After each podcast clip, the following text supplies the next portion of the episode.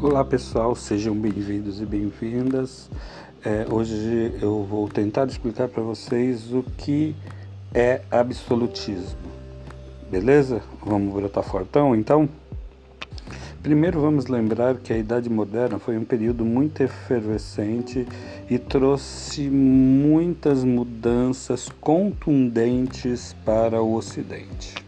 A organização do Estado moderno, a filosofia política, a burocracia e a organização antropocêntrica dos saberes são contribuições inegáveis da modernidade.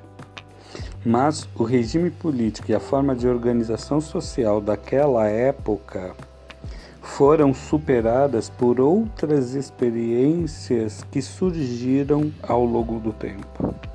E uma das formas de vencer essa batalha entre a tradição da nobreza que se mantinha pela perpetuação da organização estamental e a ascensão de um outro grupo social que propunha a organização da sociedade por classe foi o desprestígio que esse segundo grupo imputou ao primeiro.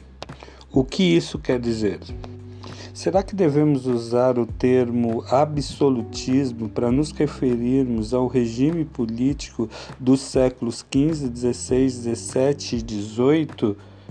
Praticamente como tudo nos estudos históricos, absolutismo é um termo que precisa ser questionado. E o historiador Perry Anderson é um dos pioneiros nessa crítica. Ele nos mostra que chamar o regime políticos que incorreram na Europa de absolutismo é incorrer em um reducionismo reduzir o que foi a prática da política naquele momento. Esse termo ele foi cunhado por pessoas que tinham interesses conflitantes com a política daquela época. Quando usamos termos como absolutismo, monarquia absolutista, ou antigo regime, nós não estamos definindo uma determinada época, mas sim usando adjetivos que perduram ainda hoje graças à ação política de outros grupos. E de onde surgiu esse termo absolutismo? Nós sabemos que a partir do século XIV se acentua o que ficou conhecido como a longa crise do sistema feudal. Apesar de não podermos considerar que essa crise foi um evento homogêneo que aconteceu ao mesmo tempo e no mesmo lugar dentro da Europa, é lógico que a manutenção do poder na política e até mesmo da igreja começou a se deteriorar. Um dos fatos marcantes nessa crise é precisamente a formação dos Estados Nacionais. E essas formações aconteceram através de relações políticas e guerra.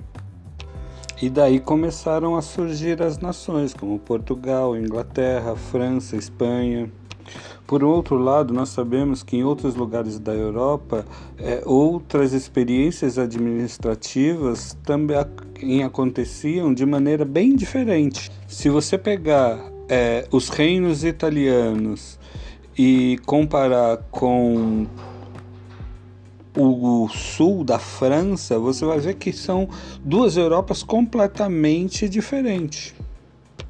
Enquanto na França você tinha tipicamente aquele sistema feudal duro que a gente costuma estudar, o poder do rei baseado nas relações de suzerania e vassalagem, todo aquele sistema feudal não se constata na Península Itálica, que tem uma composição política completamente diferente, baseada em cidades-estados, principados fortes economicamente. No caso de Florença, tinha até um sistema bancário e totalmente diferente também do que acontecia na Península Ibérica.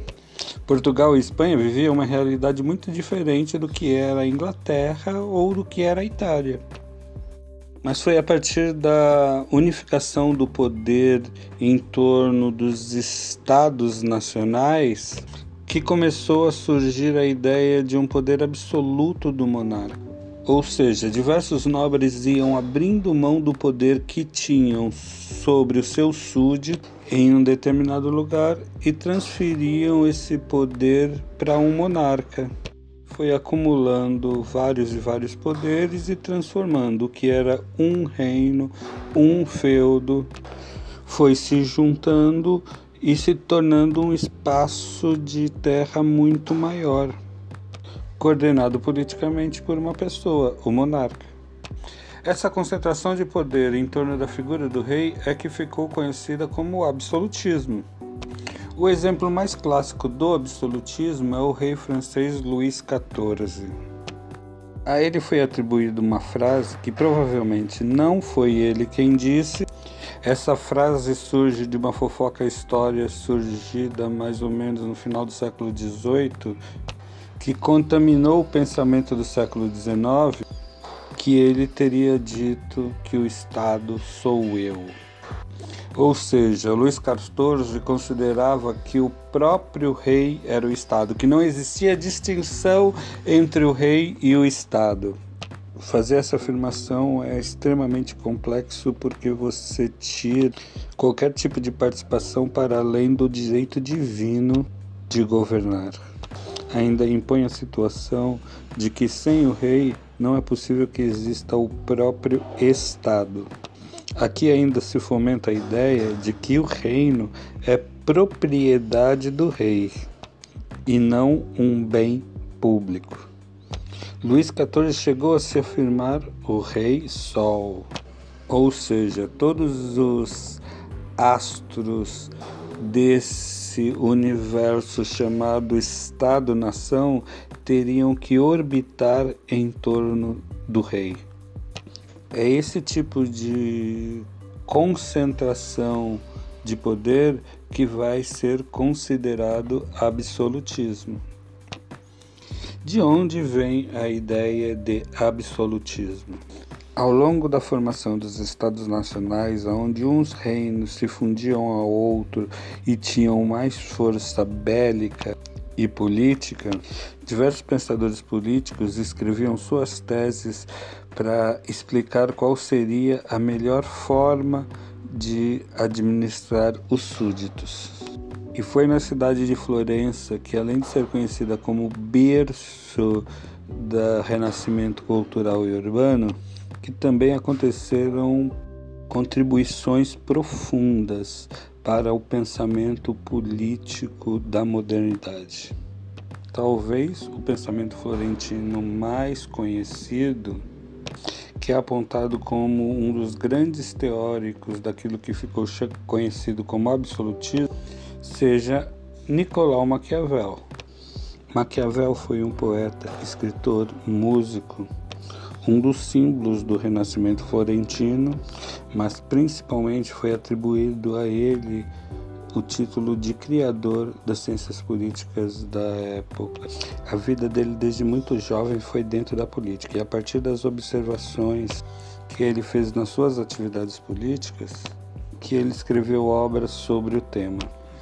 A mais famosa de todas essas obras, sem sombra de dúvida, é O Príncipe. Esse livro é de uma genialidade impressionante. Ali ele reúne conselhos aos governantes para mostrar quais seriam as atitudes mais adequadas de um rei. Quais as qualidades mais desejadas que um bom governante tem que ter. O livro parece um manual de conselho aos soberanos. De fato, esse tipo de escrito era muito comum na Baixa Idade Média. Essa literatura continha um vasto acervo de literatura medieval. Desse acervo, vários governantes eh, tomavam posturas e tinham práticas de acordo com eh, a orientação de seus conselheiros. Talvez a frase mais conhecida de Maquiavel seja: os fins justificam os meios. O interessante é que na obra de Maquiavel não há essas palavras, mas é em função desse tipo de interpretação das palavras de Maquiavel que no século XVII ele é representado como diabo por várias vezes. E por causa desse tipo de interpretação, o nome dele foi transformado em adjetivo, que quando uma pessoa é ardilosa ou manipuladora, se usa o termo maquiavélico. Isso não é por acaso, pois a contribuição dele sobre a política colocou sobre análise os poderes constituídos da época, como o do soberano e o da igreja. Então, para a gente entender melhor o pensamento de Maquiavel, nós precisamos entender algumas coisas. Na visão de Maquiavel, um bom governo é dotado de racionalidade. É preciso superar os limites frágeis da moralidade cristã. Isso colocava ele em choque direto com a igreja. Isso só não complicava para ele porque ele vivia em Florença, que tinha uma situação muito diferente dos outros países da Europa. Ele levanta também duas características dos governantes, que é a virtude e a fortuna. Essas duas características são qualidades que se esperam de governantes. Mas é um erro na visão de Maquiavel esse governante confiar na fortuna. A fortuna é algo parecido com a sorte, com bênção, ou até mesmo predestinação. Para ele, a melhor opção é esse governante desenvolver condições baseado na virtude, ou seja, em valores que ele é capaz de adquirir através de pensamentos, estudos, através da racionalidade. Então ele adquire um conjunto de qualidades para alcançar um bom governo. Um governante também deveria saber empregar a força e a violência. Isso é fundamental no pensamento de Maquiavel. Ele vai fazer menção constante do uso da violência, do uso racional da força, ainda que os preceitos morais, principalmente orientados pelo catolicismo, cobrem a questão da piedade, da misericórdia e por aí vai. Para ele, esse tipo de comportamento do príncipe fragiliza a imagem. E aí a gente tem mais um ponto que se conecta com esse, que na visão de Maquiavel é melhor um príncipe ser temido do que ser amado. Os súditos precisam temer o rei para não estarem dispostos a questionar a autoridade dele. O amor é passageiro, mas o medo é constante. Por fim, Maquiavel justificava toda a sua teoria política como uma forma de manutenção da estabilidade social e do governo a qualquer preço. A estabilidade para ele é o ponto chave. Por isso que o governante, quando necessário, precisa ser duro, precisa ser rígido, precisa ser rigoroso. Mas ao mesmo tempo ele precisa saber dosar esse rigor, saber dosar a força, saber dosar a violência. Porque senão ele se torna um tirano odiado por todos o que também causa um efeito reverso de criar motins, revoluções, golpes e por aí vai. E por causa desse tipo de preposição de Maquiavel, em que ele defende o uso do poder pelo governante, ele foi visto durante muito tempo como um teórico do absolutismo. Mas alguns teóricos afirmam que o livro em si, O Príncipe de Maquiavel, é uma crítica ou até mesmo uma sátira ao poder desmedido dos reis. Tem alguns que até interpretam que o livro é um recado para o povo florentino, para que esse povo lute contra a tirania. A obra foi escrita provavelmente ali por volta de 1510, mas só foi publicada depois da morte de Maquiavel em 1527.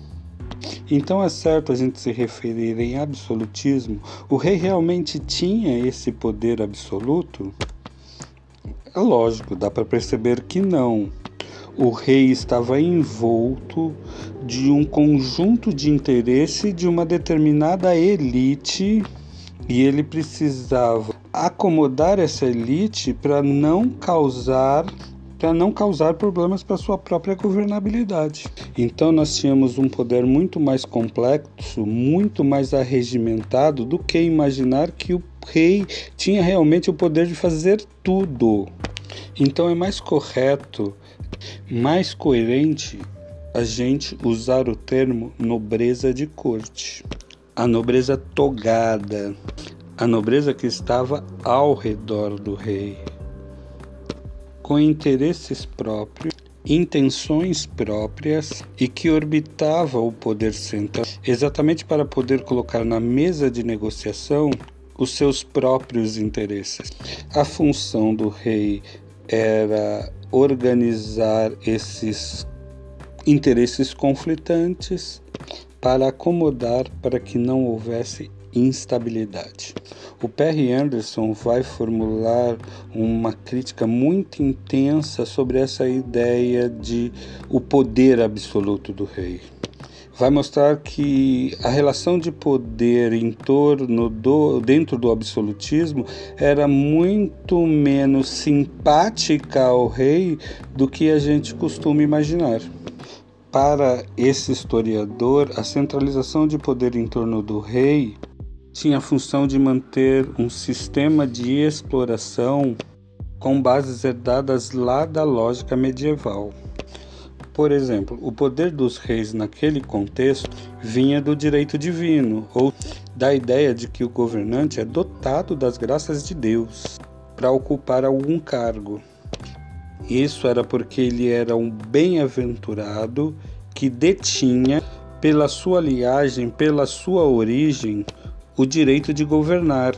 E essa ideia para sustentar o poder do rei também sustentava os privilégios dos demais nobres.